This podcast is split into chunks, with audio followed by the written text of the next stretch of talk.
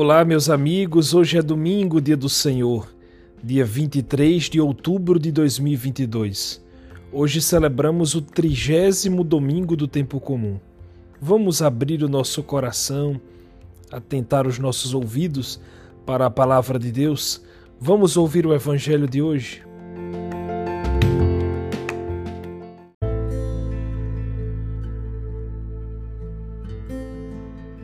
Evangelho de Jesus Cristo, segundo Lucas, capítulo 18, versículos de 9 a 14. Naquele tempo, Jesus contou esta parábola para alguns que confiavam na sua própria justiça e desprezavam os outros. Dois homens subiram ao templo para rezar. Um era fariseu, o outro cobrador de impostos. O fariseu, de pé, rezava assim em seu íntimo: Ó oh Deus, eu te agradeço porque não sou como os outros homens, ladrões, desonestos, adúlteros, nem como este cobrador de impostos. Eu jejum duas vezes por semana e dou o dízimo de toda a minha renda. O cobrador de impostos, porém, ficou à distância e nem se atrevia a levantar os olhos para o céu, mas batia no peito, dizendo: meu Deus, tem piedade de mim que sou pecador? Eu vos digo: este último voltou para casa justificado, o outro não. Pois quem se eleva será humilhado, e quem se humilha será elevado. Palavra da salvação.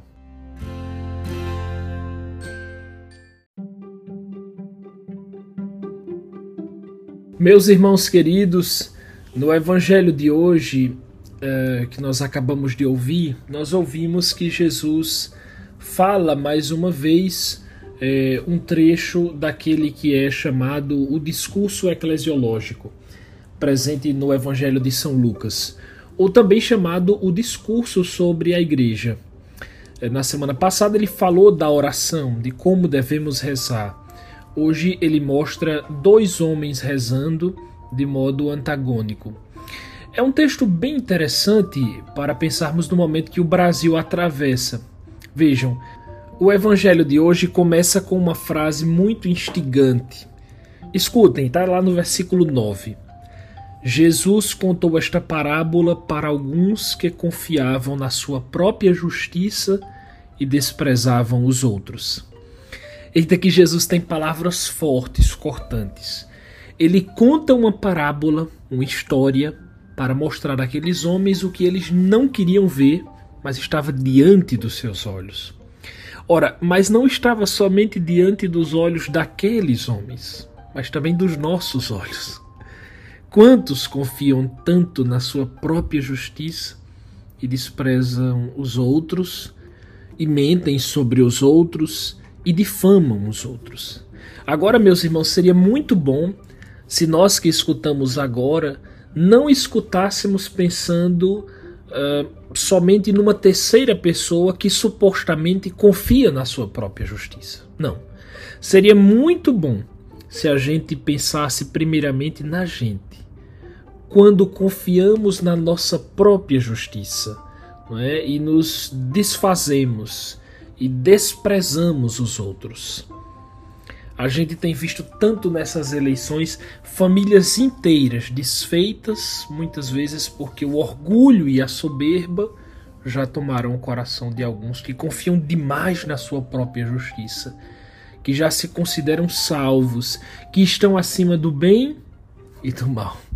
Que tristeza! Uma pessoa assim olha a Deus como aquele fariseu do Evangelho porque veja, no Evangelho Jesus apresenta duas personagens. A primeira é o fariseu, um homem piedoso que pratica a lei fielmente, que é um homem justo. E por que justo?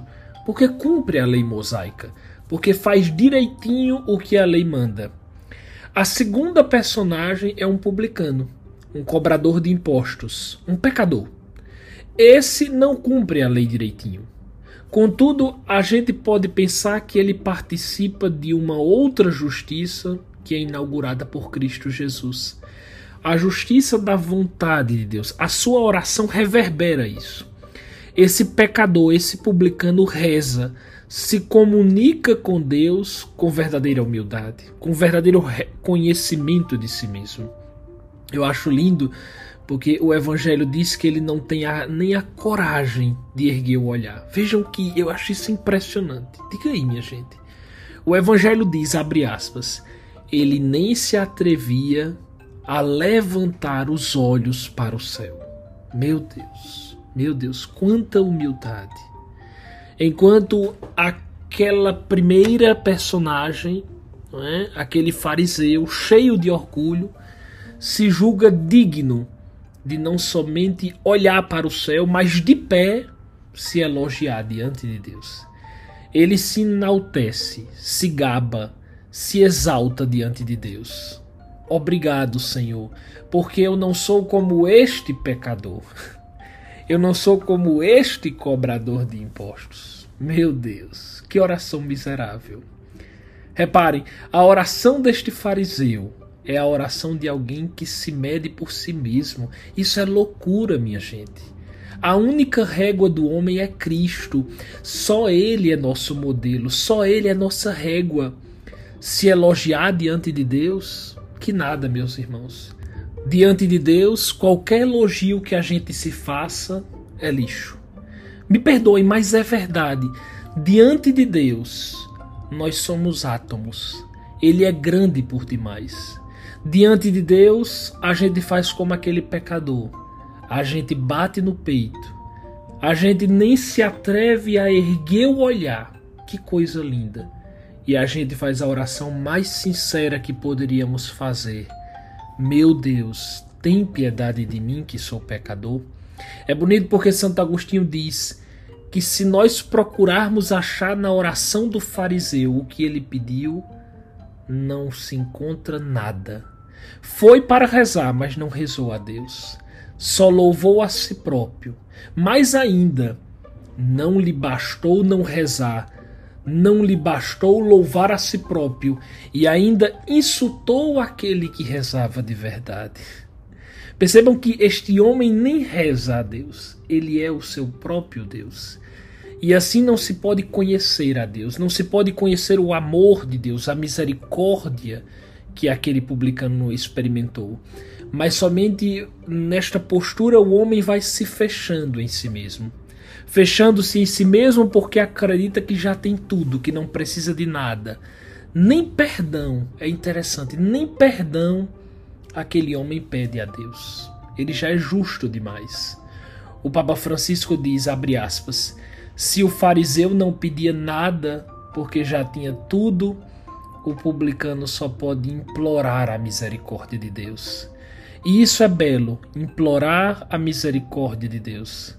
Apresentando-se de mãos vazias, com o coração nu e se reconhecendo pecador, o publicano mostra a todos nós a condição necessária para receber o perdão do Senhor. No fim, justamente ele, tão desprezado, se torna um ícone do verdadeiro crente.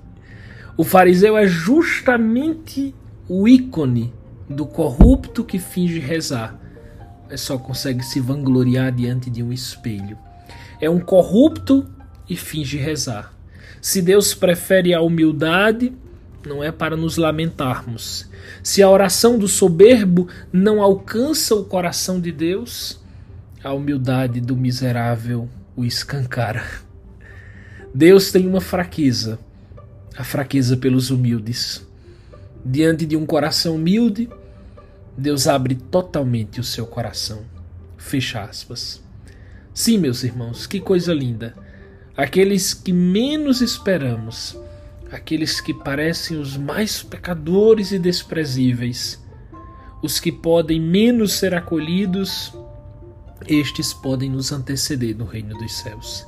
E é nesse sentido, exatamente nesse sentido, que Jesus arremata o evangelho de hoje, dizendo: Quem se eleva será humilhado, e quem se humilha será elevado. Essa humilhação não é proveniente de uma falsa humildade. Atenção nisto. Ah, Senhor, me perdoa, eu sou um pecador e por dentro se julgando um grande santo, né? um grande justo. Não é isso. Isso é pior ainda. Essa humilhação que Jesus fala é a humildade verdadeira. Quando a gente se reconhece pecador, quando a gente sabe que a gente é humus, que é pó, é terra que vai passar e só Deus é para sempre. Dom Henrique diz: nunca percamos de vista o seguinte: aquele que se acha merecedor diante do Senhor merece, na verdade, somente a sua repreensão, pois ainda não compreendeu de fato que Deus nos amou primeiro e não só nos chamou à vida, como também deu-nos o seu Filho quando ainda estávamos nos nossos pecados. Meus irmãos queridos, esse evangelho de hoje é muito forte. Eu realmente me sinto sempre chamado a converter-me através dele. De verdade, lê-lo em alguma medida sempre me desestabiliza. Lindo aquilo que o grande Papa Francisco disse e que eu li há pouco e vale a pena repetir para terminar essa meditação. Deus tem uma fraqueza. A fraqueza pelos humildes. Diante de um coração humilde, Deus abre totalmente o seu coração. Que coisa maravilhosa.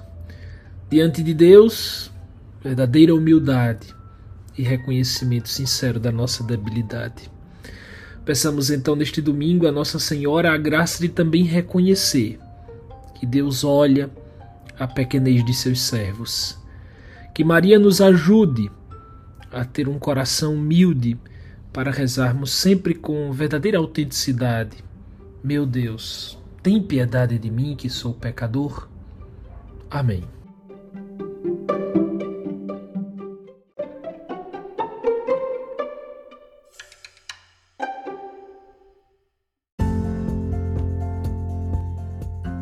Meus amigos, sempre uma grande alegria estarmos aqui reunidos.